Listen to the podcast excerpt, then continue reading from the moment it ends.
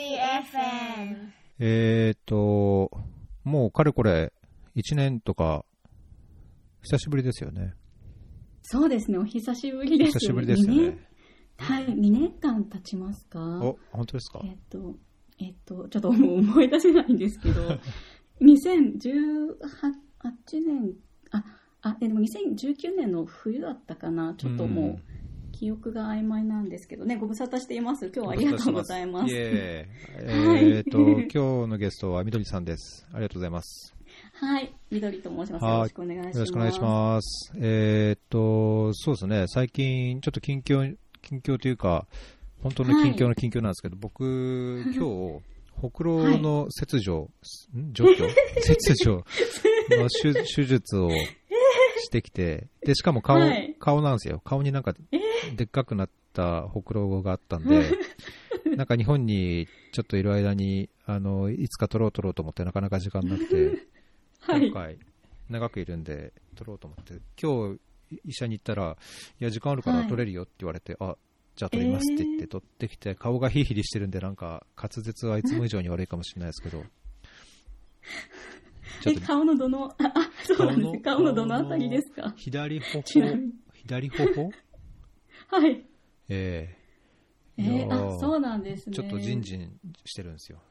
あー結構深くこうやられますよね、多分。やったよ、うん、なんか撮ったやつ見せて、あの、一応その悪性かどうか調べるために、あの、はい。検査をお願いしたんですけど、うん。あの、撮ったの見せてもらったの、記憶では結構、がざっくりというか、あ、こんな行ったんだっていう。あ、そうですか。なんか私、えーイボは取ったことがあるんですけど、えなんかほくろはさらに深くやるみたいなことを言われたことそうなんですか？イイボはなんかこう、花を、花でしたっけ？なんか、ね、根っこというか、あれをと取んないととかって昔聞いた気がするけど。なんかこう、レーザーみたいなの焼かれるんですよね。私がやったのはこう、焼かれて、うん。で、なんかほくろも気になるのがあったので、それも聞いたら、もうほくろはもうちょっと深くなな掘らなきゃダメだよみたいなことを言われて、あなんかちょっと大変そうだからやめようとかって思って、やったええこと前あるんですよね。大変でしたね。そうですか。いや、なんかね、手術自体は、もうサクッと、な30分って言われたけど、多分30分もかかんないぐらいでやって痛くもなかったんですけど、あなんか。今終わって、もう半日経って、じんじんビリビリして、あら、ええそんな感じですけど、か。みどりさんはどうですか？えっとあはい、えっと、私はですね、えっと、今、新潟にいるんですけれども、えっと、大学院生を、えっと、あれ、今、何年だ ?2000、あ、えっと、去年ですね、去年の、えっと、春から始めて、で、東京、あの、私出身は東京なので、えっと、東京の大学院通っていたんですけども、えっと、全部今コロナでもうオンラインにうん。でできるようになっているんですね。で、あの、もともと、えっと、ミャンマーから帰国してからしばらく、あの、旦那さんの仕事の関係で新潟に住んでいたので、結局そのまま今も新潟にいる形ですね。うんなのでぼ、ぼちぼちたまに働きながら、大学院生やってっていう感じですかね。うんうんうんえ、逸郎さんはどれくらい日本に今回いらっしゃるんですか？今回ですか？今はい回、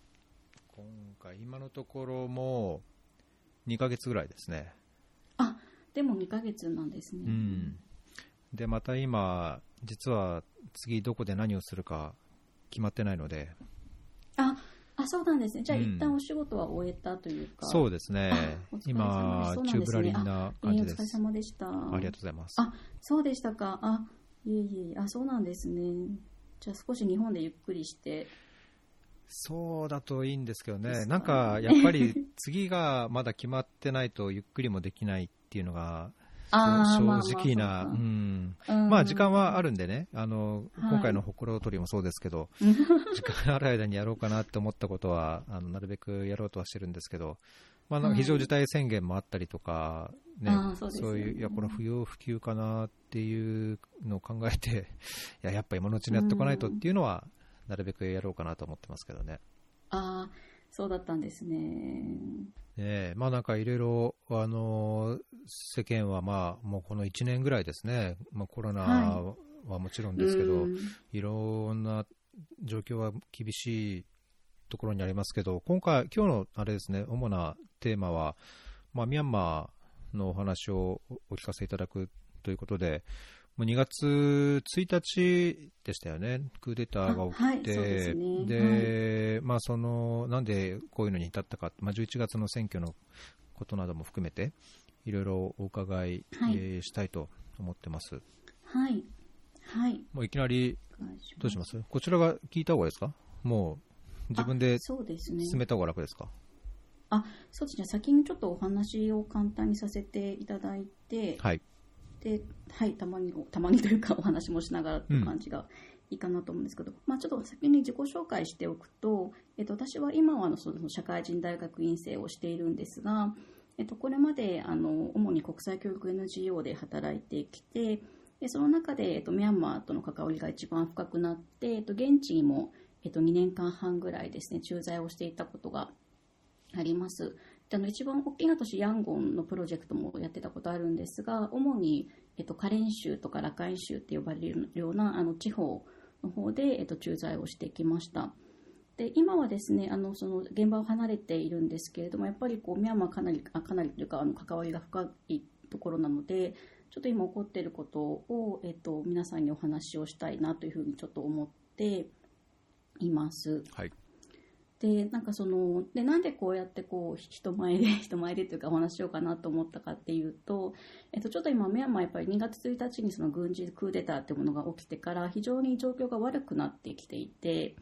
でそのお一人お一人の関心とかあと国際社会がちょっと目をもう向けていかないと,、えっともう解決できないような状態になってしまってそれちょっと前からなんだけど今やっぱり結構緊迫をしてきているので、えーなってきているっていうのがあって。でその中であの、えーとですね、ちょっと1週間前ぐらいから気になっているのが そのミャンマーにもともと関心とか関わりがある人と、えっと、ない人のこう温度差がすごい広がってきているなっていうのを感じてきていて、うんでそのかんあの、またお話しするんだけどやっぱり今ちょっと実際にこう国軍の方が、えっと、実力行使ですね武力を使ってこう、えっと、来ているという状況でどうしてもこう関心のある人とか関わりのある人っていうのは あのこう感情的になるような状況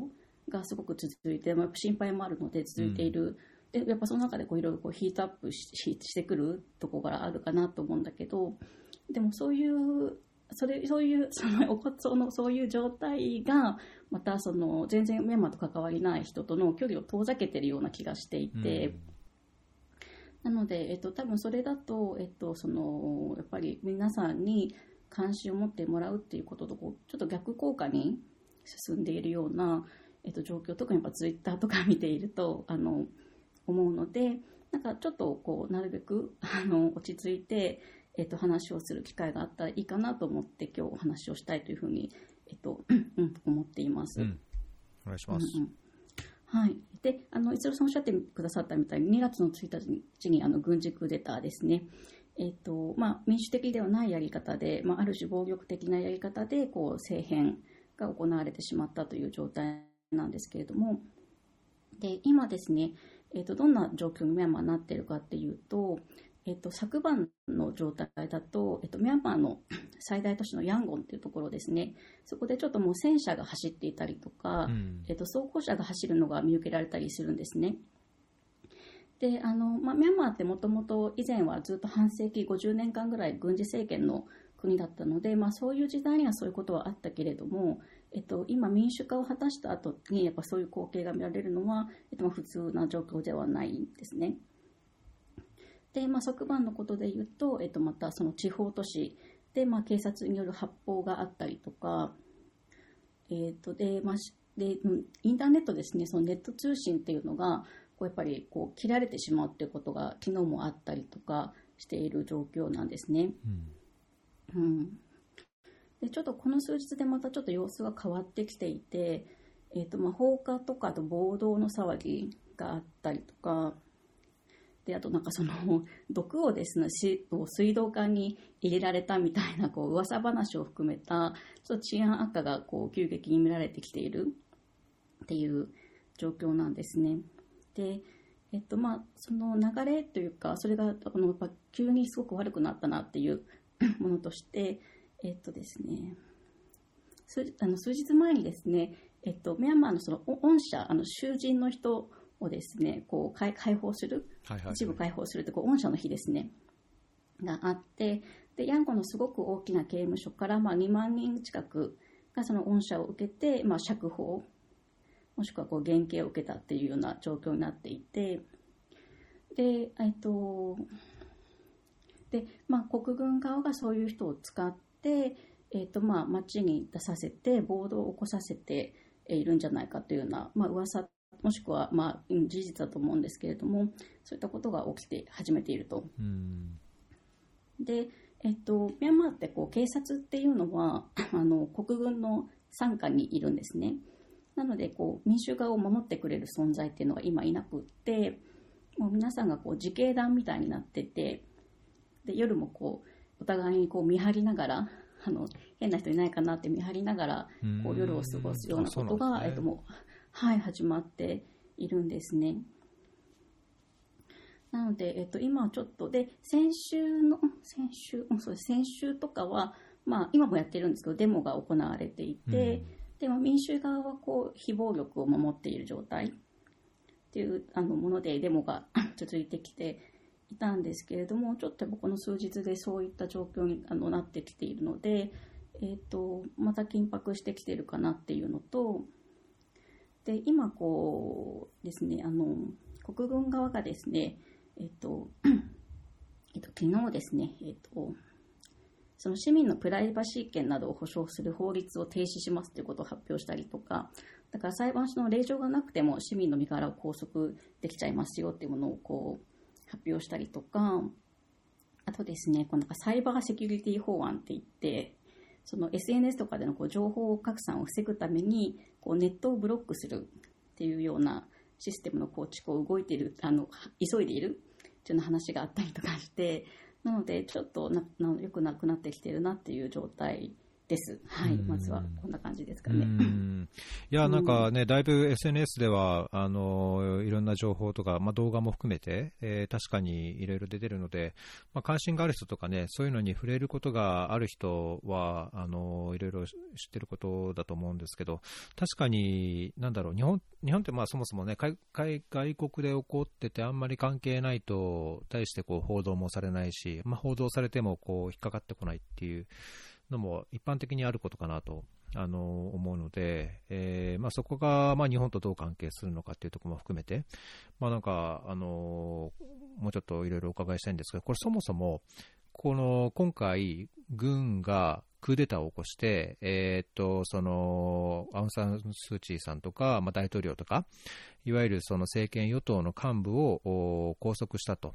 いうようなことに至った経緯としては、あまあ、選挙って言われてますけど、これは明らかにやっぱり選挙があ原因っていうことなんですよね。あそうですねあの直接的なこう大義名分としてはやっぱり昨年の、えっと、2020年の11月にミャンマー総選挙があったんですけれどもえっとその結果としてあの NLD っていうそのスー・チーさん率いる民主主義の政党ですねが圧勝したんですね。でそれに対して国軍側、まあ、軍事側は、えっとまあ、不正があったってことはずっと主張はしてきていてただそれは通らなかった。でそれがやっぱり大義名分になっていてでそのなんで2月1日だったかっていうと その選挙を経てですねあの当選した議員の方たちが、えっと、初めてその招聘されてこあの議会が開く日だったんですね2月あ1ーあ日っていうのが。そうね。うん、そうなんですよ。だからそこをこうなんか変なトランプさんじゃないけどあのそこを狙ってなんか狙ってとかそうですね、まあ、そこに合わせてクーデターが起きたっていうのがあの直接的な経緯ではありますね。なるほど、なんか、うん。その選挙の時の報道11月の報道では、あのその政権与党、まあ、樹立に必要な322議席、えーをこう上回る346、まあ、3もう過半数以上ですね、まあ、あーをその政権与党、えーである国民民主党 NLD が、あーえー取ったんだけども、まあ、その軍の息のかかっているその連邦団結発展党っていうんですかね、USDP っていうところうん。が、まあ、はい不正があったということ、ただ、まあ、いろいろこういう不正があったと言いつつも、その証拠はないっていうのが、なんか新聞報道では書かれてますけども、そこら辺についても、あんまりやっぱりその実証的なまあ、根拠となるような、不正の根拠となるようなものは、あ軍あないしはその野党側から提出されたわけじゃないっていうことですか？あそうですね。なんか具体的に何か提出があったかって私ちょっとわからないんですけどただの海外から、えっと、この選挙団みたいな形でこうきちんと調査とかあの外部の目を入れる形で選挙を行われているのでそこで、まあ、あのその不正があるっていう結論が出ていないんですね。うん、うん。でそうですね。で、えっと、あの本当に NLD という政党がスー・チーさんの政党が圧勝するような形で、えっと、投票率が、えっと、7割を超えるところ、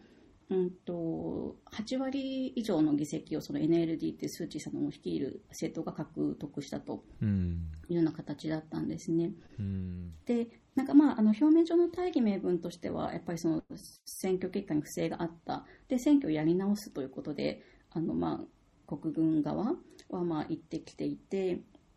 でただちょっといろんなこう有識者の方のお話とかを聞いていると、えっと、今ですね、ミャンマーの憲法っていうのが、えっと、以前の、以前というか、そうですね、以前の軍事政権の時にですね、作られた、あの、2008年に作られた憲法をあの適用してるんですね。えー、うん。で、この憲法っていうのは国軍側にすごく有利な内容になっていて、で、あの、もう国軍が政治にこう関与することを保障するような内容になっているんですね。うんでその中立法行政司法を国軍に対してすごく大きな権限を付与しているとかあと選挙をしなくても、えっと、議会の4分の1の議席っていうのがもう軍人枠として、うん、あの確保されているっていうものなんですね。で、えっと、国軍でやっぱりただ NLD の方が、えっと、かなりこう予想を上回って今回圧勝してきたでやっぱりスー・チーさんの勢いがすごいっていうのでちょっと国軍がもういよいよここの2008年の憲法の改正に手こ入れされるんじゃないかっていうすごく危機感を抱いていた。なるほどね、うん、で彼らとしてはやっぱりこちらこれを死守したい。あの守らなきゃ困る。っていうものなので、えっと、やっぱそこをこうがこう手をつけられることを非常にやっぱ、うん、恐れていたんじゃないかなってことはすごく言われていることですね。うん確かにこの軍事枠の166議席、うん、まあ、これがそもそもあるっていう時点で、なんじゃらほいっていう、なんじゃらほいだけど、ね、まあね、軍事政権の間にそういういろんな憲法を都合よく作られたという経緯があるのであれば、あなるほど、そういうことかっていう、まあね、そういう政治に、えー、のこう中枢をというか、あ中に入っていくことで、いろんな利権が、まあ、今の日本の政府のね、そのオリンピックの話でもやっぱり利権の話が出てくるように、それだけでなくね、今まさにその経済発展をするとか、あのいろんな各国の援助が入ってるっていうのもありますし、あのまあ、自分たちの国をいいように動かすっていう意味でも、政治に入っていくっていうのは、ね、軍関係者の人はやっぱりあの死守すべしみたいなのがあるんでしょうね。うそうですよね。だから、ミャンマーも、えっと、2011、えっと、年に民政化を果たしているんですね。でその後に2015年に総選挙っていうものが行われて25年ぶりかなに行われて、えっと、その NLD の民主主義が圧勝しているんだけどでもこういうのをやっぱりもう一個一今一度こう冷静に見ているとなんかやっぱ民主主義なんかこうやっぱり本当の意味では果たしてなかったのかなっていう感じがする、やっぱね4分の1彼らがこう確保しているっていうのもあるので本当の意味では勝ち取れてまだいなかったんだなっていうのは私もなんかすごい今回のことでなんかこうガツンと知らされたみたいな感じがすごいありますね。うんまあ、だけど、ね、国際的にはいろんな、まあ、特に欧米諸国って言われるところですかね、うん、はやっぱりこの民主主義というか、そういう民主化したのにもかかわらず、今回またそのクーデターっていうことになったことについては、すごい激しい非難の声が。あの表明されてますし、まあ、アメリカなんかもその解除した制裁の復活もこう考えるみたいなようなコメントもあったようですし、あと国連も、ね、それに対してやっぱりこう、非難する決議っていうものを出そうとしたけども、結局、中国が安保の、常任理事国なので、なんかうまくそれを取りまとめられずにっていう報道が出てましたけど、まあ、中国はそんなに表立って非難、批判はしてないけども、まあ、多くの国は基本的に、まあ、これは良しとはしてないっていうようなのが実情ですよね。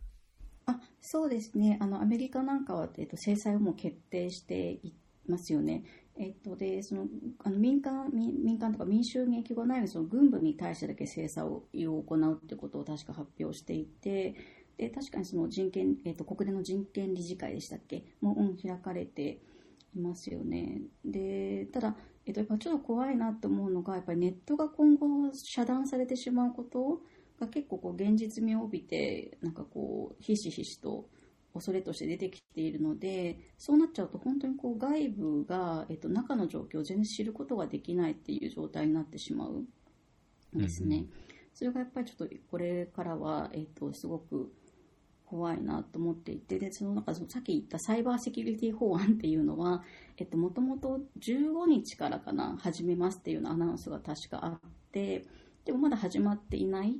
でもなんかこういろんな話を聞いてるとでもやっぱ来週ぐらいからはやっぱりこう始まるんじゃないかっていうような話があってでそうするとですね、まあ、ネットがブロックされるだけじゃなくってその、まあ、ネットを使う人のこう個人情報みたいなものを、えっと、軍政の求めに応じてこう開示していかなきゃいけないというような内容になっているのでこう本当にこう、まあえっと、中の情報が我々が全く国際社会が見れなくなってしまうというのとあとはやっぱりその何かこう政治的なものに関わっているってこう判断された人がやっぱちょっと危ない状況になってしまうっていうのがすごく今懸念としてありますね。だからうんなかなか難しいですけど。確かにね。いや、うん、なんか僕が前いたエチオピアもあのまあすごい、まあ、独裁色の強い政府だったのであのまあ、似たようになんかこうデモがあると、まあ、デモってね、今回のミャンマーのあれでもそうですけども、住民というか市民はその SNS で、えー、いついつこういうデモするとかっていうのをこう拡散して、えー、広げてみんなでじゃあいついつこうデモしようみたいな感じで、今 SNS がそういう使われ方してますし、まあ、そこ、情報をこうシャットアウトするっていうのと、あと、ね、国警艦隊とか武装勢武装勢力ではないか、あの、まあ、軍部とかと、えー、デモ隊がぶつかった時の映像とかがこう外に流れると、やっぱり非難も、あの高まってくるので、えー、そういうのが出ないように、おっしゃったように、その、あの、SNS を遮断で、SNS がダメだったらもう、ね、インターネットを遮断。で、携帯ネットワークも遮断みたいな、エチオピアもよくやってたんですけど、あ、はい、そうなんですね、うん。だからそこは多分今の状況からすると、なんかありそうというか、あの、軍事政権からしたら、やらないと、このね、どんどんデモがあちこちで大規模化しているようですし、たくさんの人が、あの街に出てるようなので、まあ、そこはこう止めにかかってきそうなところでしょうね。あそうですねであの今回のデモであのあのよくこう CDM っていうのが叫ばれていてで、えっと、シビル・ディス・オビディエンス・ムーブメントかな、えっと、市民的不服従っていうふうに訳されているんですけども、うんうん、あのもうみんなこう抗議とか抵抗のために、えっと、公共機関とか企業とかで働くこう職務放棄のボイコットしようっていうようなことがすごくスローガンで言われているんですね。でその動きが、えっと、だからもう職場に行かずにデモをするっていうような形なんですけども、うんうんうん、でなので、えっと、それこそ国営の、えっと、企業とかももうあの仕事を放棄している人がたくさんいたりとかあのあと特に公務員の方とかですよね、うん、もう仕事を放棄するような状態がずっと続いていてであの本当にこうミャンマー全土にその動きが広まっていってるんですね。でおそらく国軍側からしてもなんかこんなにやってくると思ってなかったっていうか、うん、こんなにみんな団結して、えっと、やっぱり結構かなり現地の方の危機感が強いのでっていうのは小筋さんももうご高齢だしあの今回があの本当最後じゃないけどあの今回もしこれを勝ち取れなかったら本当にこう前の軍事政権かなりこう民衆も弾圧とか、まあうん、迫害を受けてきたようなえっと、軍事政権に戻ってしまうというやっぱりすごく恐れがあって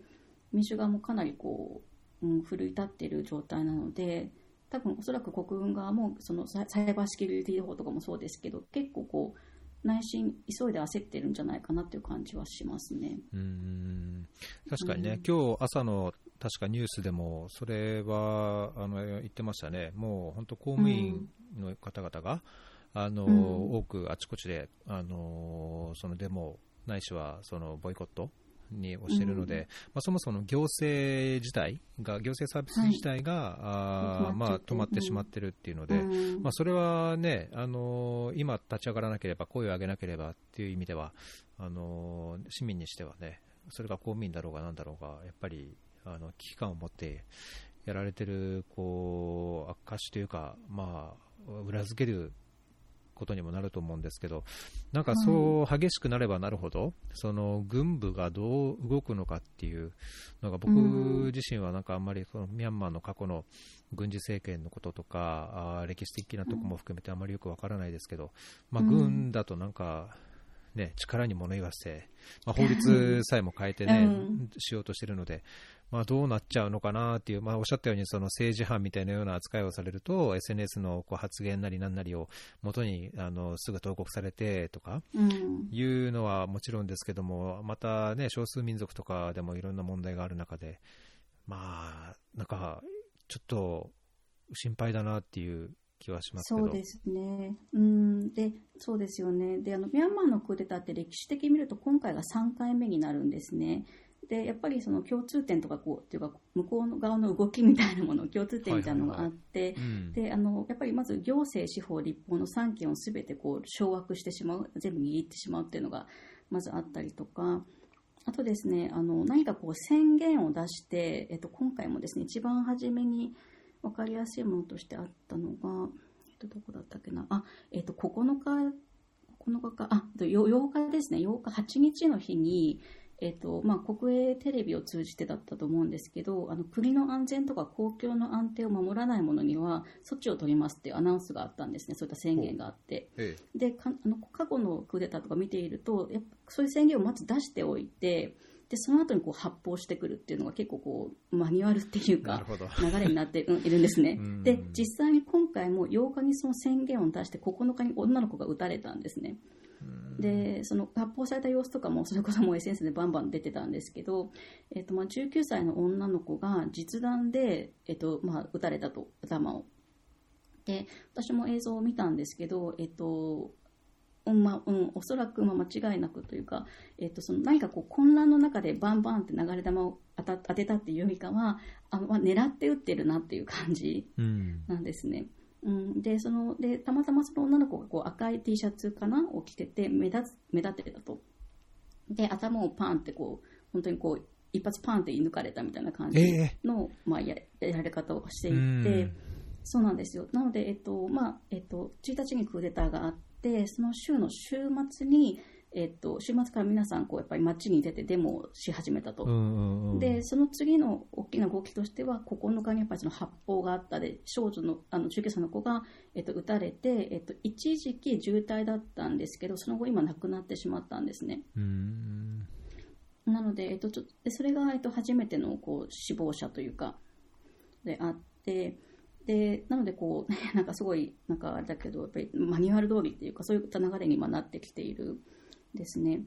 で、うん、で、ままあ、そういうものがあるっていうのと、あとですね、ちょっと冒頭に少しお話したものだと、えっと、やっぱりこう必ず工作を仕掛けてくるっていうのがあって、ええ。えっと、そのさっきあの申し上げたあの御社ですね、御社の日。で、御社っていうもの自体はメンバー毎年行われているので、うん、今回いきなり御社でその2万人を解放したっていうのはちょっとオーバーな表現だと私は思うんだけど、うんうんと、ただ過去のその彼らのその民主主義運動の鎮圧の仕方を見ていると、えっと、やっぱりその囚人を街に、街っていうかデモ隊とか、まあ、街に放って、で、場合によってはこうドラッグとかを打たせて、ちょっとこう、混乱した状態で放って、で彼らに暴動を起こさせると。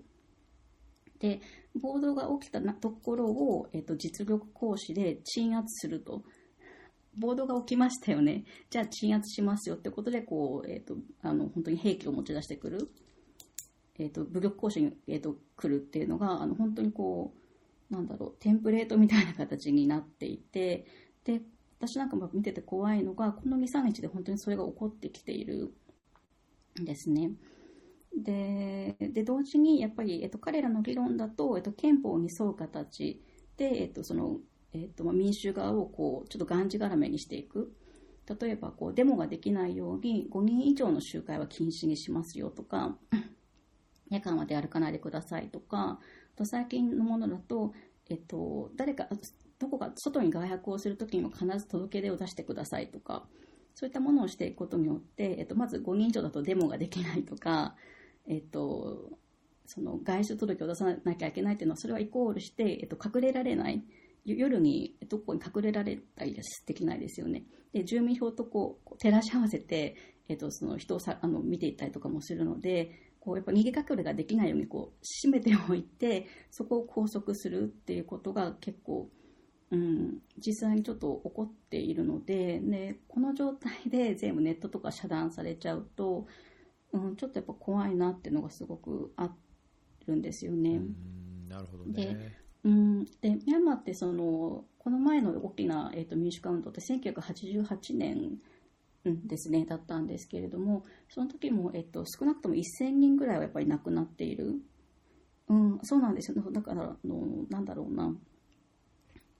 だからなんかなかなかね私もイメージしづらいんだけどやっぱミャンマーのその軍事的、まあ、軍事独裁政権ですよね、はいはいはい、っていうのはその単純にこう日々の生活を脅かされるっていうのももちろんあるけれどもそれがこう本当に命に危険が及ぶっていうものなんですよね。で、うん、で何かこう軍政への、まあ、犯行行為とみなされるものがあれば、えっとまあ、連行されて、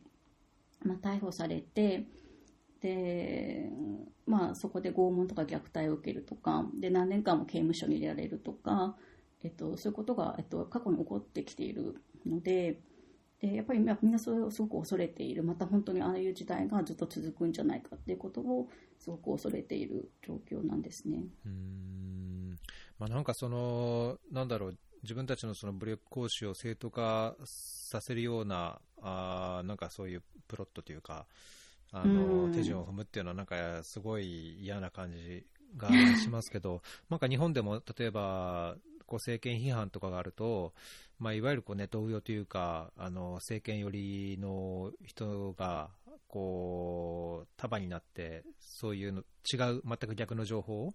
流したりとか、まあ、今回なんかね、とっても嫌だった、あの地震が土曜日にあった後に、あのいや外国人がなんか井戸に毒を持ったのを見たみたいな、えー、なんかとんでもないそうなんですね。あデモ デモデマをツイートするひどいあのやっぱりのがありましたけど、まあ、こういう政治的な動き、特にね、こんなクーデターの場合でも、やっぱりその、なんだろう、こうなクーデターあ軍軍側のこう桜というか、いわゆるこう、ね、同様的な、あの間違った情報でその先導したりとか、あないしはその軍が思うようにこう動かすようなこう裏でこう動く人とか、SS SNS の使い方とか、なんかそはい、そういうのもあったりするのかなと思ったんですが、そういうのはまだあんまりこう報道されてないんですか？えっ、ー、と、どうなんでしょうね。おそらく報道には載ってこないと思うんですけど、でもやっぱりその人の嫌悪感を利用するっていうのは、ね、一つ必ずあると、ああって、で、その、例えばだけど、その、ミャンマーで、まあ、イスラム教の方々もいるんですけど、まあ、あの、全員とはもちろん言わないけど、まあ、割と、その、そんなにいい感情を抱かれてないっていう状態もあるので、ミャンマーってあの、仏教徒なんですね、上座仏教の国で、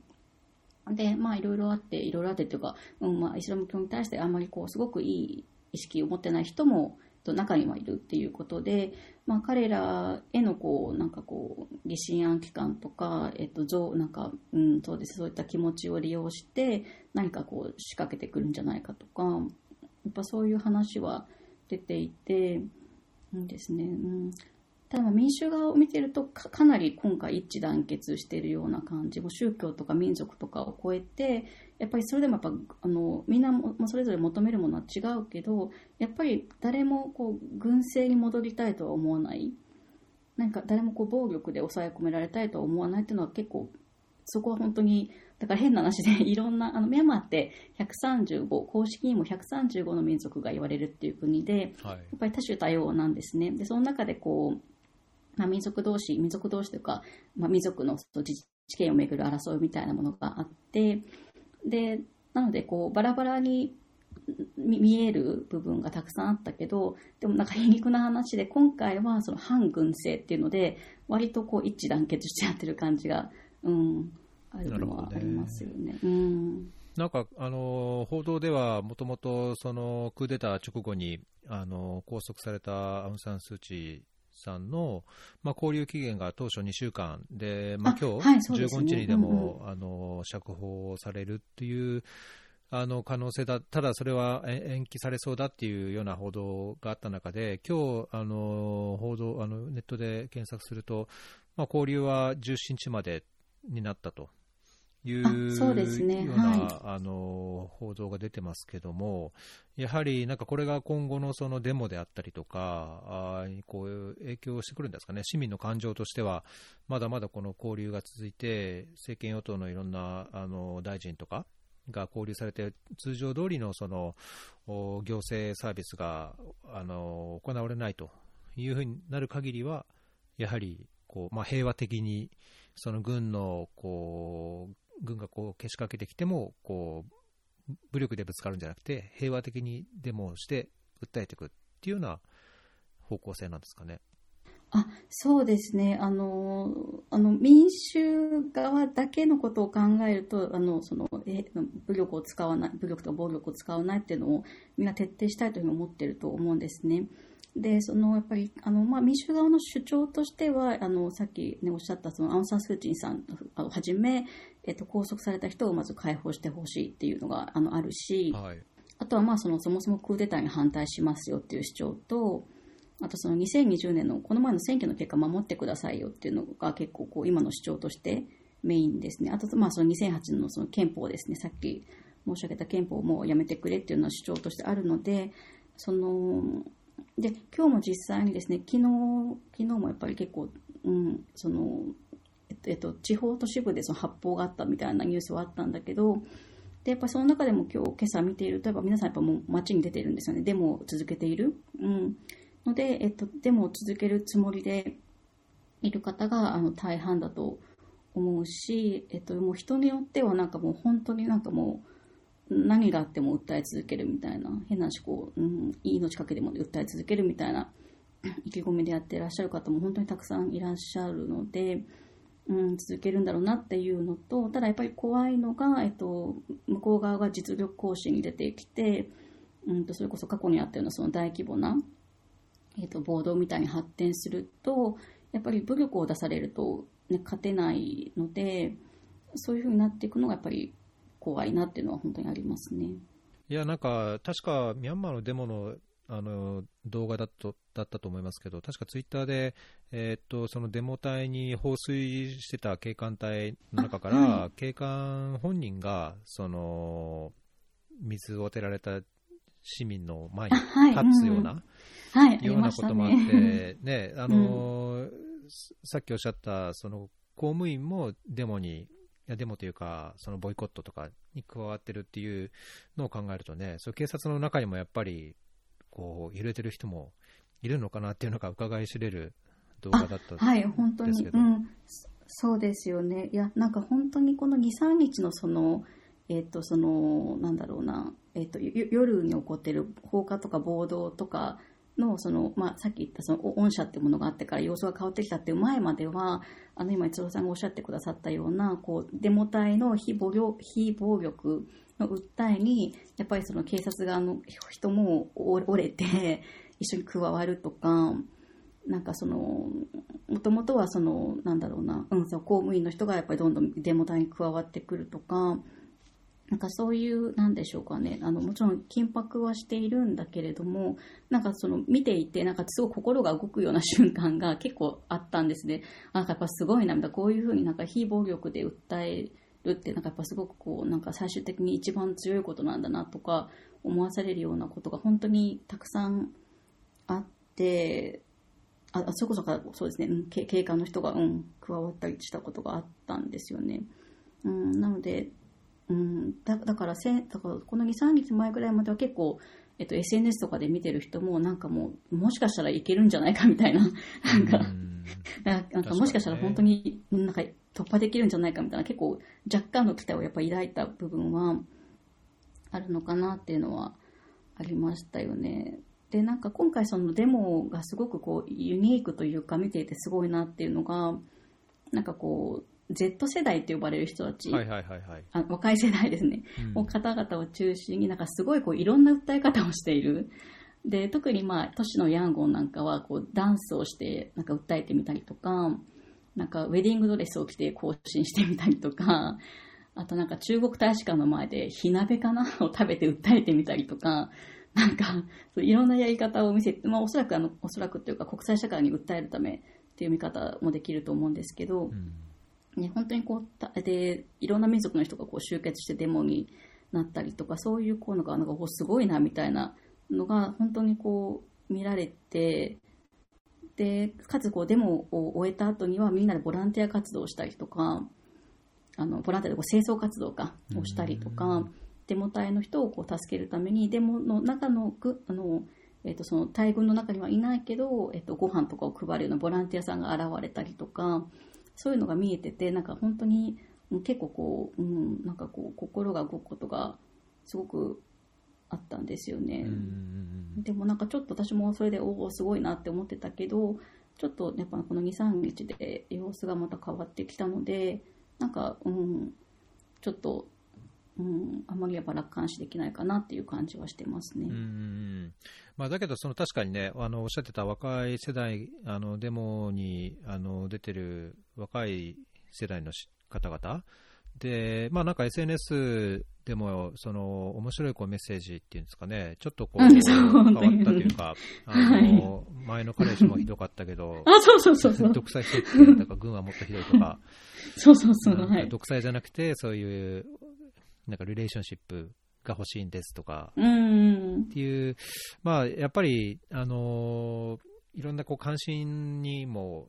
ね、例えば日本の中でも、そのミャンマーに関係してた人は関心は高いけども、そうじゃない人はやっぱりこう低いかもしれないっていうのを、あのみどりさん最初に言ってましたけど、なんかそういう広く多くの人にその現状とか、なんでこういうことが起こってるのかっていう、こう注意を引きつける上でも、なんかこういうメッセージっていうのは、なんか結構インパクトがあった気がしますよね。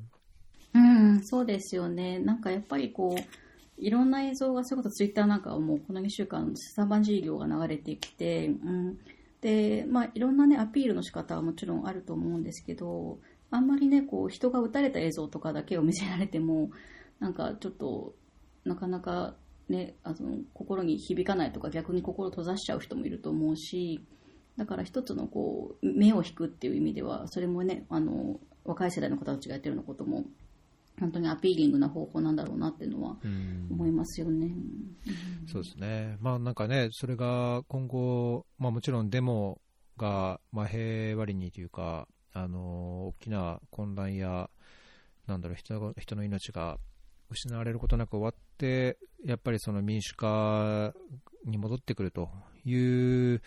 のが望ましいんでしょうけど、まあ、そもそもの発端として、最初にあのご説明のあったその選挙があってで、その選挙の不正云々の話があのいずれにしてもこう、ねえー話されるとなると、まあなんか簡単にはこううまく終わらないのかなっていうふうに思っちゃう、まあ、現実もある気はしちゃうんですけど、うん。なんかほはい。その選挙の背景説明のあの記事の中には、あのそもそもこの選挙って、えー、と全国民があの実は投票したわけじゃないとうんいう,、そうですね。報道があって、あのまあ、それあのおっしゃっていただいたように、いっぱいの少数民族がいるいて、うん。で実はなんか選挙を、あまあ、投票さえもできなかったりとか、うん。あと、まあ、ロヒンギャ難民の、うん。こう人の、まあ、ロヒンギャの方の中には、えー立候補、えーしようとしてもできないとか、まあ、投票しようとしてもできないとか、そうですね。まあ、うんなかなかその完全に民主的ではない、まあ、これはやっぱりその憲法そのものをこう変えていくっていうのが、いずれにしても政治的には必要なのかなと思うので、結構根が深いというか、そうですよね。大変そうだなっていうのが、うんなんか正直感じちゃうとこなんですけどね。いや、そうですよね。で、今、あの、国軍側の今言っていることとしては、1年間のその緊急事態宣言ということで、とりあえず1年間、今のあの全権をこう掌握する体制を続けるってことを言っているんだけれども、でも本当今後どうなるかわからない、長引くんじゃないかっていう見方もやっぱりちょっと、うん、あるし、で、でもし仮にその民衆側の願いが叶って、えっとまあ、その今のこう武力行使、実力行使が収まったとして、じゃあ2008年の憲法改正とかをどこまですぐできるかとか、うん、まあ、ちょっとやっぱり難しいもん現実問題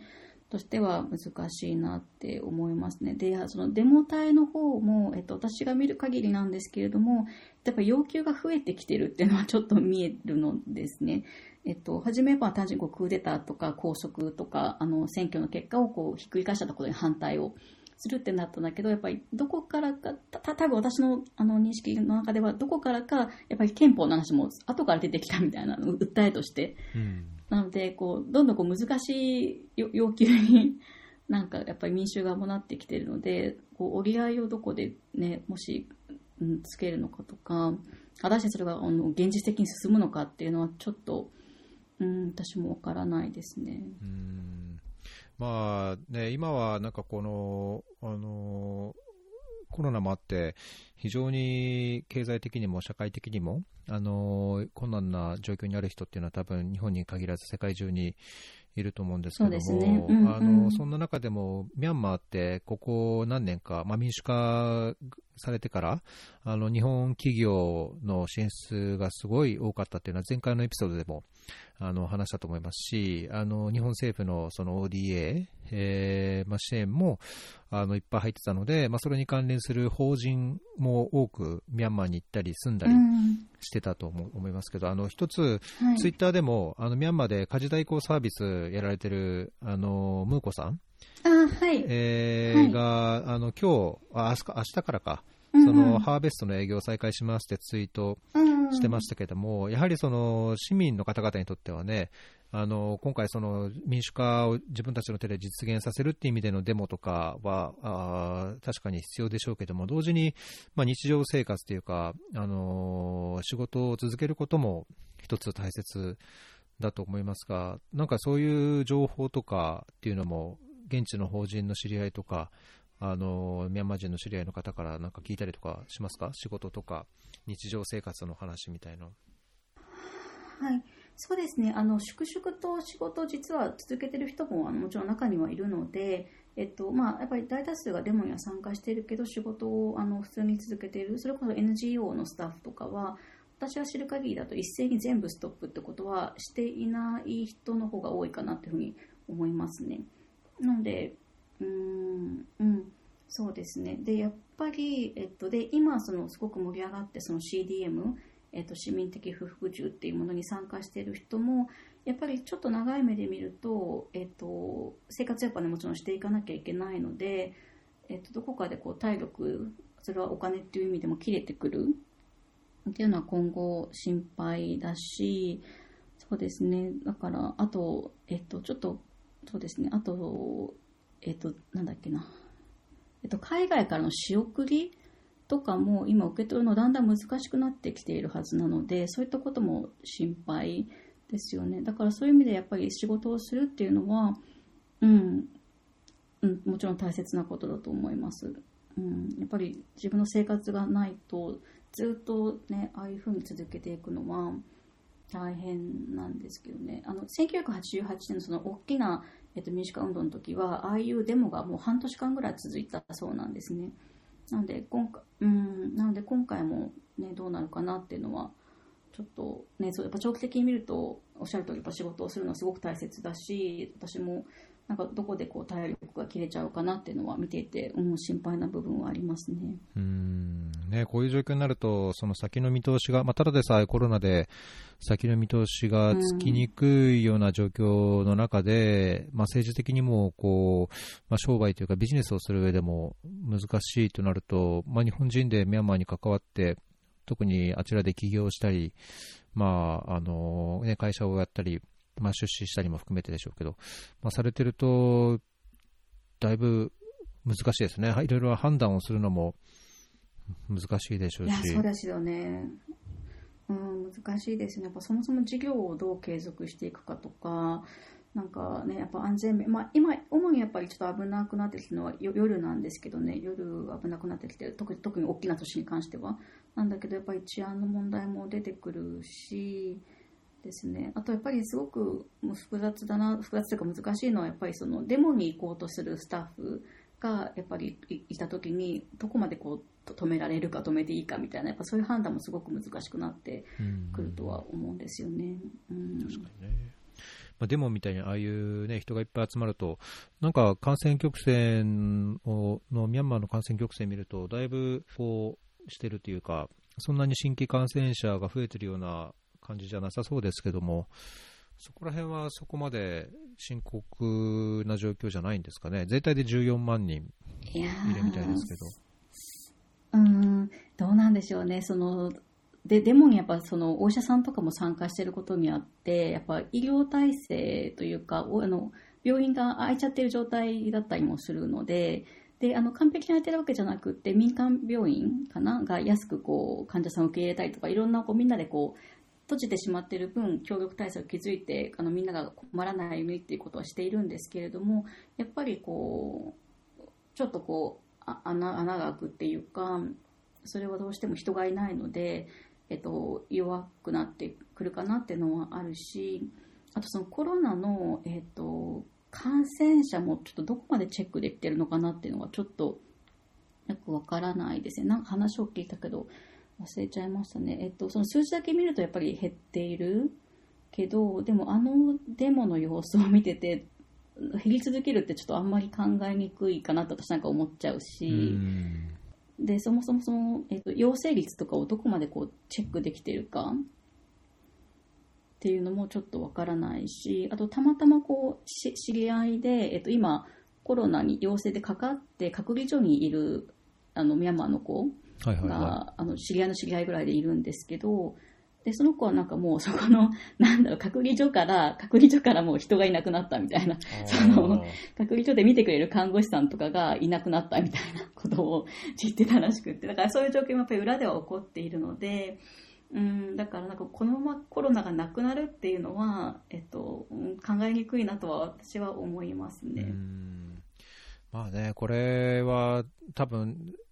試験を、あのテストの件数がそもそも減ってれば、新規感染者みたいな数字だっておのずと減ってきて、まあ、陽性率っていうのは上がるにしても、なかなか見えにくい、現実が見えにくいことになっちゃうと思うんでね、あのー、なんかこのコロナも相まって、余計にこう市民が苦しむっていうか、あの状況が悪くなってしまうっていうのは、ちょっとなってほしくないなと思いますけど。そうですよね。でそのワクチンとかも接種がミャンマー始まっていたんですけれども、えー、とそれもワクチンが今後多分届かなくなっちゃうのであの国が閉じ今、えっともうえっと、空港とか閉鎖されてしまっているので、そうなんですか、1日から？です。どんどんこうもへ はいそうすごいですよ、いや本当すごいなって思うんです、鎖国状態にもなると。あそうなんです、ね、えっ、ー、とね、いつだったかな、日付ちょっと思い出せないんだけど、でも、うん、あの空港は閉鎖になっていて、そうなんですよ。で、うん、そうなんです。で、インドからかな、ワクチンが来る予定だったのも、それもスー・チーさんがまあ手配していたみたいな話だったんだけど、それも入ってこなくなって、なので、えっ、ー、と、そうですね、だからその物流とか、必要なものが外から入りにくくなるっていう、だからワクチンとかですよね。まあ、本当に心配はしておいて。いやー、なんかそれがね、そういう軍事的な独裁というかクーデターのあれとして、なんか市民にワクチンがいかないとか、その治療が受けられないとか、いうようなに変にこう利用するというか、なんかうまく使われない方がいいな、うん、まあ、使われちゃったら嫌だなっていう、まあ、それは悪く考えすぎなのかな。いや嫌ですね。うん、そうですよね。いやでも、わからないですよね。なんか。なんか何でも、何でもしちゃいそうじゃないですか。な、ね、まあ、ここまでやるんだからっていうか。あ、そう、なんかそんな、何でもありみたいな。そうそうそう、なんか、笑えないですけど、そうですね。本当に全権掌握っていう形なので、もう、軍側の、うんと、意思で、えっ、ー、と、よし、判断をできるような状態になってしまっているので。はい。いや、向こさんもね、あのー、再開するっていうのは、大変英断というか、いろいろ悩んだ末なんでしょうけど、ね、うまくいってほしいなとは思いますけど。そうですね、うん、いやそうですね、いや皆さん、本当にそれぞれあの関係者の方は本当にこの2週間、もう本当に大変な日々を過ごしてらっしゃる、私の周りの方たちもですけど、過ごしてらっしゃるし、やっぱ一個一個の判断がすごく難しい状況になってるっていうのは本当に言えるので、なんか、そうですね。なんかまあ中にはね、それこそビジネス再開するんかいみたいなふうに言う人もいるけど、まあでもやっぱり何が正解かわからないから、それぞれやっぱベストだと思う判断をしていくしかない。まあね、まあだけど、あまあね、まあ、それぞれの意見っていうか、立場というかあるんでしょうけど、まあね、当事者が、まあ、まあ難しいか、まあ僕はなんか、そんな人のやってることに、こう、ね、そういうことを言うのはどうなのかなというか、むしろ応援する方があそうですね、うん、そうそうですね。うん、うんうんうん。そうですね、私もそう思います。なんか NGO とかは割と粛々とでも本当に表に出てこないけど続けてるというか続けてるというかはいあの知り合いのスタッフの子とか普通にオフィスにいるよみたいなことを言ってくれたりとか。だから皆さんそれぞれ見えないところで本当粛々と戦ってるような感じなのかなっていう気はあのもちろんビジネスの方たちもなのかなっていう感じですよね。え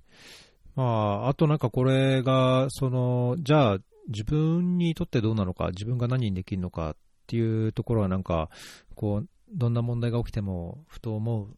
ところですけど、まあ、実際、ミャンマーとこういろいろビジネスをやったり、あちらと関係がある人であれば、あのそういう関係を生かしてとか、これまでのその経験を生かして何かできることもある一方で、まあ、なんかこう、国際社会の一員としてというか、あの、全く対岸の火事としてでなく、どんなことができる、あるいはどういうように、こう、よりよく理解するためな、するために、まあ、どういうようなことを知る必要があるとか、なんかそういうところは、みどりさん、アイディアみたいなのお持ちですか？あそうですね、なんか、えっと、やっぱりまずは、えっと、関心を持ってもらって話題にしてもらう。っていうことかなっていうふうに思っていて、で、その現地の人とかに何期待する、何してほしいって聞いても、やっぱり必ず、えっと、今起こっていることをみんなに知らせてほしい。で、それこそやっぱりこれからネット遮断とかが起こると本当鎖国状態になっちゃうので、うんと、それがやっぱすごく怖い、アピールできるところが、あの助けを求める場所がなくなってしまうというのは、やっぱ皆さんでもすごく怖がっているので、うんとまあ、まずこう、関心を持って知ってもらってそのことを話題にするっていうことですかねなんか私もなんか正直そういうのって間接的すぎてなんかどうなんだろうとかって思うこともいっぱいあるんですけどでも今回のようなことに関してはやっぱり一人一人は関心を持って、うん、知っておくで見てみるっていうことが本当にまずはすごくなんか綺麗事に聞こえるかもしれないけど大切になってくるっていうのとで、あと日本にいるとですね、えっ、と、かなり在日のミャンマーの方たちもデモをしているんですね。はいはいはい、なんかね、大使館の前とか、うんと、この前は代々木公園だったかな？で結構大きなあのデモをやっていて、で、あの、それに対する記事の、なんかこう、ヤフー、ヤフーコメントみたいなやつを見ると、やっぱりその、全然こう知らない人からしたら、あの、日本も今、大変じゃないですか、コロナ禍で。すごく皆さん、いろんな方がね、あの、いろんな思いをして苦しんでる人もいるし、大変な思いをしてる人もたくさんいる中で、なんか、な、何こんなにすごい人が集まって、うんと、コロナ禍ですけど迷惑ですよみたいなことをやっぱり思う方はなもちろんいらっしゃる中には。うんうん、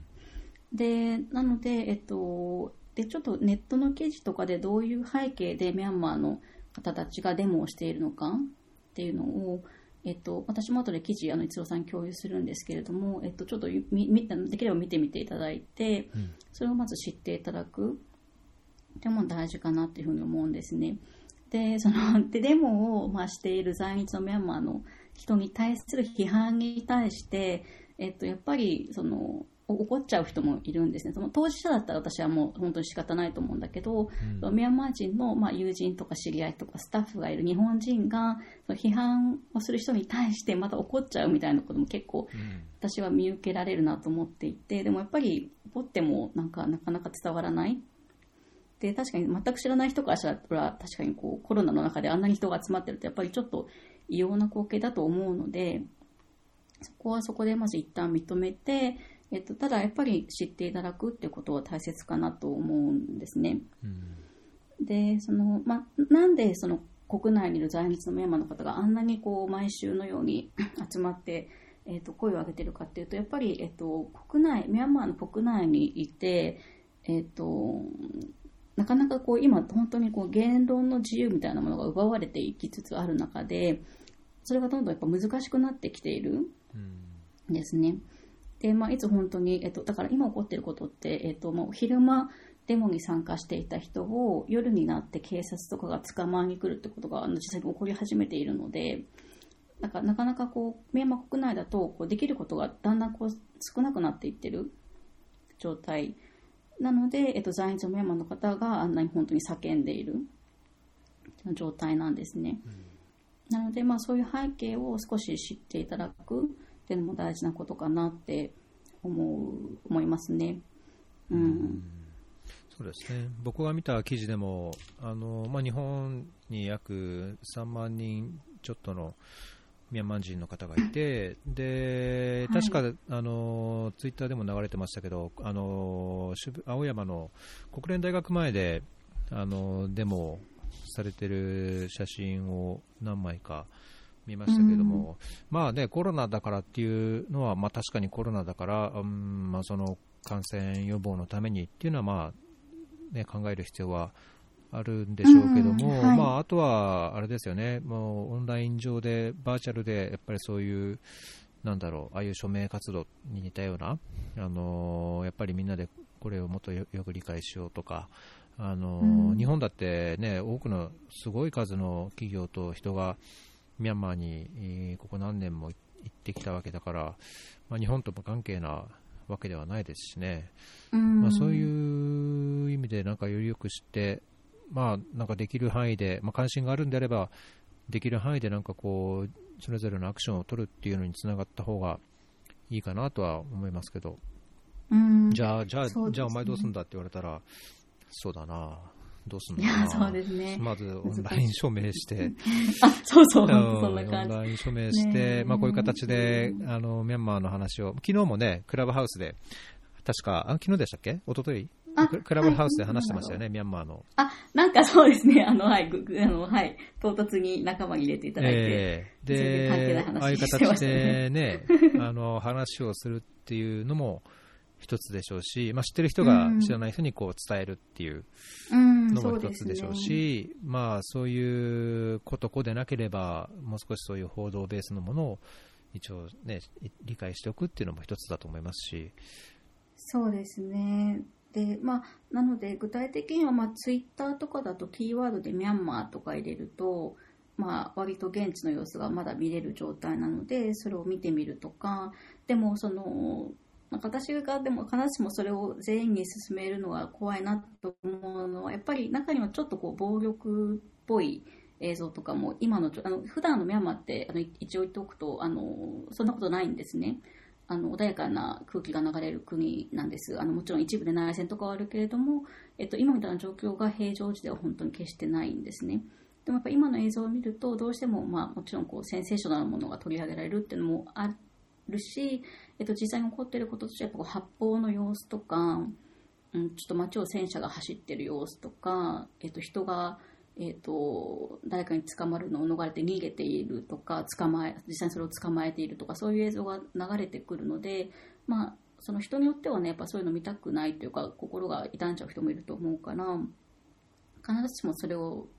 見ろ見ろよっていうのは言いたくないんだけどでも方法としてやっぱツイッターでまず見てみるとかあとですねツイッターだとあの、えーとね、ボイスフローミャンマーっていうツイッターアカウントがあってうん、これがですね、えっと、そのミャンマーのか、えっと、ミャンマーの声語ってビルマ語なんですけど、そのビルマ語ができる方たちが、ミャンマーの現地かな、現地の方の声を翻訳して、えっと、届けていくっていうことを活動としてあのやってらっしゃるんですね。で、それは特にこうビジュアルとかもなくって、あの、昔はこんなに苦しいことがありましたって、今はあのこういう状態なので、あの知ってくださいというようなことをですね、こう淡々淡々とっていうか流流してらっしゃるので、うんそのアカウントなんかは割と安心して見られるかなっていうのがあるのとか、あとまあイベントが、えっと、たポツポツ打たれ始めているので、そのミャンマー関係のイベントを聞いてみるとかですかね。うん。なんか、動画か映画か何かあるとかっておっしゃってましたんでしたっけ？あ、そうですね。えっと、映画、割となんかこう、見やすいかなと思っていて、えっと、私が見たことあるのが3本あるんですけど、これもまた後で、えっと、お渡しするんですが、えっと、その、例えばですね、そのスーチーさんの物語ですね、えっと、えっと、3つある中の1個だけど、ザ・レディっていう、えっと、映画があって、でそれアマゾンとかでま見れるんですけど、あの、これ、あの、割となんだろうな、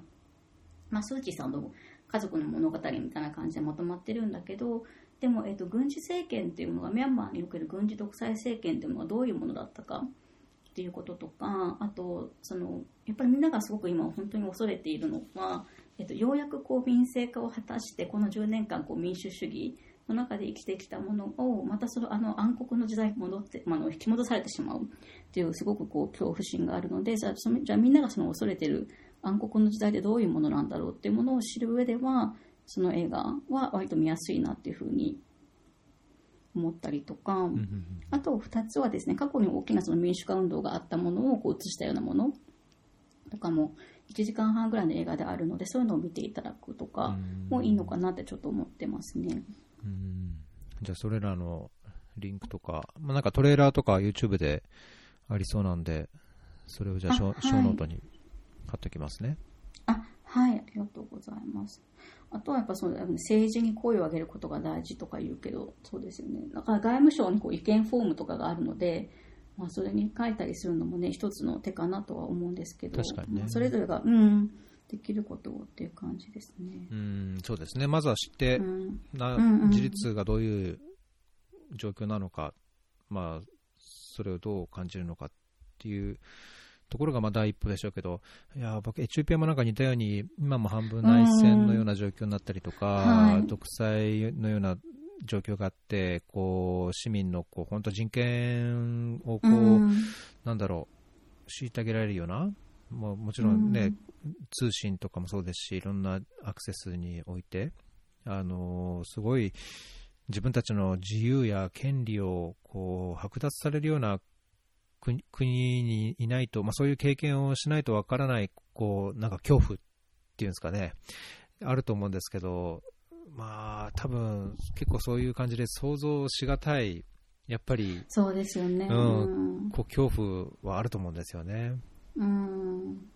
そうですよね。エチオピアって、あの、私勉強不足なんですけど、こう、人命が脅かされるような状況って結構、こう、頻繁に起こったりするんですか？その、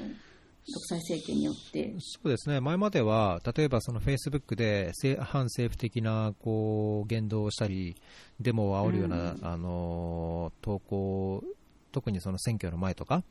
した人とかは、あの例えば SNS でこうどデモの動画が流れて、そこにこう、うん。あの拳を振りかざして大声で反対しているような人がこう特定されると、その人が急にいなくなって、あのよよくよくよく聞いてみると、なんか警察に捕まって、なんか交留されてるっていうのは、あの昔よく聞きましたし、まあ、最近あの、ここ何年かはそういうの聞いてはいなかったですけど、まあ、それもやっぱりその政権与党の中でいろいろ変わってきた結果ではあるかなと思ってて、まあ、その結果として今、北部、もともと政権をこう牛耳っていた少数民族って言われる、あの地域に対して、えー、と政府が、あのまあ、武力行使を始めて、まあ、内戦っていうのはちょっと、あのミスリーディングかなと思うんですけど、なんかそういう状況になったんですね。まあ、そうそうなるとやっぱり、うんそのインターネット遮断されて、電気が止められてっていうのをやっぱり政府はするので、まあ、大義名分はありながらも、うん。やっぱりそこに住んでる住民は、あの何万人だったかな、5万人か6万人ぐらい、確かスーダンに難民として逃げていかざるを得なくなったうん状況もありましたし、まあ、どちら側に立つかによって見え方は違うものの、うん確かにだけど政府っていうのはもういろいろ力を持ってるだけに、まあ、住民っていうのはそれにこう踊らされてしまうっていうのは、やっぱあると思いますね。うん、そうなんですね。いやだからなんか昔はやっぱりね、その自分たちの自由や権利を守るために声を上げるべきっていうのは、あの漠然とというか、当たり前のことのように思ってたけど、そうすることで命が脅かされたりとか、今あはい今あるものさえもこうなくしてしまう？っていうようなことになりかねない国とか地域ってやっぱりあると思うので、そうですね。うん。なんか一概にやっぱりこう権利や自由を求めてこう主張して声を上げるべきかというと、まあ、国によってはところ変われば必ずしもちょっとそうは言えないのかなと思うようになりそうですましたけど。よね。なんかちょっとやっぱ危険なことがあまりに多いと、どんどんどんどん、うん、で、ミャンマーもこれからそういう風になっていくのかなとか思うのもちょっとあれですけどね。ねえ。まあ、それで命があれだからといって静かになる静かにするとどんどんどんどん軍政にまた傾いていってっていうなっちゃうとねそうですね。やっぱりあれだから声を上げざるを得ないとか行動を起こさなきゃと思うんでしょうけどなんかなんか辛いですね。難しいそうですね、うん、難しいですよね。で、なんか見ててやっぱすごくこう心が痛むというか、あなんかしんどいなと思うのが、えっと、やっぱり、えっと、特にその過去の軍政とか民主主義、民主化運動か、を経験した方たちって、おそらくだけど、えっと、国軍側がどういう動きをしてくるかって、もう嫌なほど読めていると思うんですね。うんうん。そこ宣言があったから発砲されるとか、えっとまあ、夜にあの、まあ、噂も含むけどやっぱりその囚人の人を放って暴行を起こさせるとかそういうなんかこうやり方ってもう皆さん嫌なことも分かっていると思うんですね。ただ、えっと、それはやっぱちょっともうかわす手立てがどんどんなくなってきているっていうのがあってだそれはなんかこう見ていてすごいしんどいなって思いますよね、うん。なんかこう戦う手段がどんどんどんどんこう奪われていく。でそれが何か戦おうとしたらこうやっぱり弾圧的に命をこう奪われかねないの状況にななってきているので,、うん、でそれは現地のもちろんミャンマーの方もそうだし在日のミャンマーの方たちもやっぱりそういうこうどんどんこう締め付けられていくうん。ような状況になってきているのでそれはすごくなんかこうそれをやっぱ感じるのはすごくしんどいですよね。そうですね、うん。いやーまあなんか必ずしも正義は勝つじゃないみたいなそうそうですね。しちゃってあれな。んですけど、ねなんか仮にね、うんこれが、あのいや、せ軍政側というか、軍部側もこう折れて、もしかしたら、うん。じゃあ、とりあえず選挙の結果をお受け入れた上で、その政治の改革を進めていきましょうっていうふうにするとした場合、結局、この前のその11月の選挙でもさっき言ったように、あのまあ、マイノリティというか少数民族は、あはい。あの有権者としてもこう扱われていない、あるいは、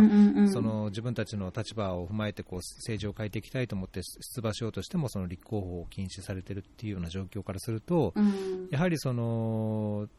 もっと、ね、政治的にやっぱりうん。難しい議論っていうのがあるのが明らかなので、まあ、誰のための正義かっていういや本当そう難。しいけど、うん。まあ、いいやなんかね、難しい。ですなあなんかやっぱりね、その国軍側、もちろんそれ擁護するって意味とかでは決してないけど、やっぱ国軍側にもやっぱこう理論とか正義っていうものは存在するので、でその中で彼らも今、もちろんそれを本当に、ま、あのこう信じてやってる人たちも中にはいるから、なんかこう難しいですよね。うんその民民主主義っていうこう定義がやっぱり全然違う。民主側と国軍側では。うんだからそういうのもすごく難しいですよね。そうですね、うんまあ、なんか僕的にはやっぱりその特にその少数民族とかロヒンギャうん。はもちろんですけど、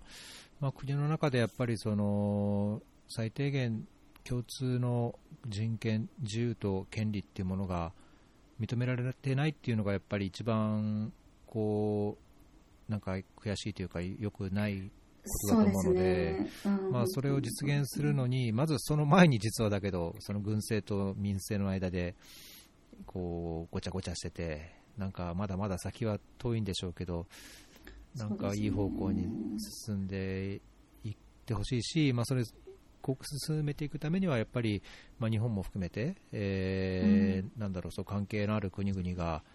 いい意味でこう介入していくっていうのかな、まあ、なんかそういうふうに向けていくっていうのをするのがうん。政治の役割だろうし、まあ、国際社会の役割なんじゃないかとは思うんだけど、うん。まあねえ。まあ、日本はなんか頼りないけど、そう、日本はなかなかね、なかなかまだ動きは見えないかなっていう感じで。で、その、いつもさん今話題に挙げてくださったけど、その少数民族のことを私もやっぱりすごく、とか一番気にしていて、で、私自身そのやっぱりカレン州とかラカン州とか地方で働くこと、それこそ内戦がまだ起こってるような、あの、場所だったりもするんですけれども、で、働いてきて、まあ、プロジェクトとかも、まあ、少数民族の方の支援みたいなこともしていたんですね。で、それこそ今、まあ、大学院でもその、えっと、私の場合今、カレン州っていうとこだけど、少数民族の方のことをちょっとまた見見直見直見直すとか勉強し直していたりとか、あと、私、私というか、えっと、まあ、今ちょうどですね、なんかこう、新しいことを、あの、一緒に働いてきたスタッフとかと、なんかまたやりたいねって話をしし始めてた頃だったんですね。なんかちっちゃな、それこそ NGO とかでもいいから何か立ち上げて、なんかまた、えっと、まあ、何か現地のことために、まあ、できないかってことをちょっと話し合っていた時だったので、なんか、うん、そのタイミングっていうのもあるし、やっぱりその少数民族の方たちっていうのは歴史的に見ても、やっぱりその国軍化はあの自治権とかそういったものを主張する中で、国軍化のこう結構弾圧をやっぱ受けてきたっていう歴史的な背景があって、で、今も本当にまさに、あの、クーデター関係なく、全く関係なく起こっていることとして、やっぱこう、領地を奪われていたりとか、まあ、弾圧とか、やっぱり内戦が起こっている地域があるんですね。で、そういったとこってもも、もともと注目されない、もともとそもそも入域するのがすごく難しかったりとかして、えっと、誰もなかなか目が届かない場所にあったりとかするので、そういったことが今、えっと、そうそうデモなんかの様子を見てても、どうしてもヤンゴンとか都市部が中心になるけれども、その裏でなんかもう日常的なそういった状況、えっと、それこそなんか本当に皮肉だなと思ったのが、2月1日の当日とかも、そのカレン州の、えっと、まあ、内戦がまだ、内戦というか弾圧が続いてしまっている地域の映像とかをちょっと見ていて、もう全然クーデター全く関係ないところで避難民の方が出ていたりとかうんするんですよね。うん、で、やっぱりそういうところってもうなかなか目が向けられなくなってくるので、で、その中でこの軍事政権が長引いて、で、さらに彼らに対するこう弾圧っていうのが続くと、なんかちょっとやっぱそれは本当に怖い。それはすごく私自身、なんか、まあもちろん全国のこともあるし、あの、いろいろあるけど、私の個人としてはやっぱ少数民族の方が今後どうなっていくかっていうのを結構懸念をしていますね。そうですね。うんね、本当こういう時は、ととにかく弱弱者というか、マイノリティがね、特に一番大きなしわ寄せをこう食ってしまうっていうのが現実としてあると思うので、ああ、そうなってほしくないですね。そうですね、本当になんかななってほしくないですね。はい、うーん、なので、はい、うーん、そうですね。なので、うん、そうですね、なんかいろいろありがとうございます。お話聞いていただいて。なので、まあ、ミャンマー、うん、はい、やっぱり緊迫は、うん、していて、でその緊迫の具合っていうのはやっぱりこう人命に関わってきている、とかうん実際も関わっているうんっていうレベルだっていうことですかね。まず、えっと、お伝えしなくちゃいけないかなと思うことは。うんですね。はい。で、その中でやっぱり、うん、できることを考えていかなきゃいけないし、っていうふうには思いますね。うんはい。はいうんうんえーっと、今、ライブで聞いてくださってる方も数名いらっしゃいますけど、あ、そうなんですね。緊張しますね。ないですかね。あの、何かコメントとか質問とか感想とかありましたら、あの、ツイッターでハッシュタグフェアリー FM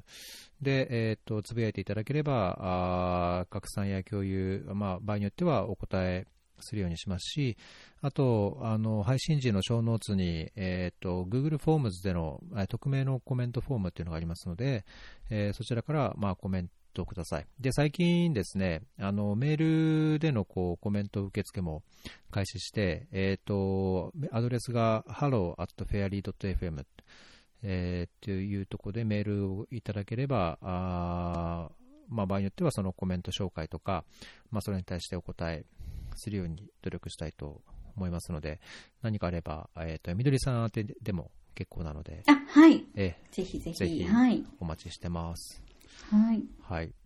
じゃあ、今日は、えっ、と、みどりさんお招きして、ミャンマー、あの、ちょっと大変な状況にあるミャンマーのお話でしたけども、またあれですね、なんか、ぜひ状況が好転して、あの、次はいい話ができるように、あそうですね。えーはい。願ってますけども、また次回お願いします。あ、はい。ぜひよろしくお願いします。はい。じゃあ、今日はこの辺りで。はい。ありがとうございました。はいどうもありがとうございましたはい。Fairly FM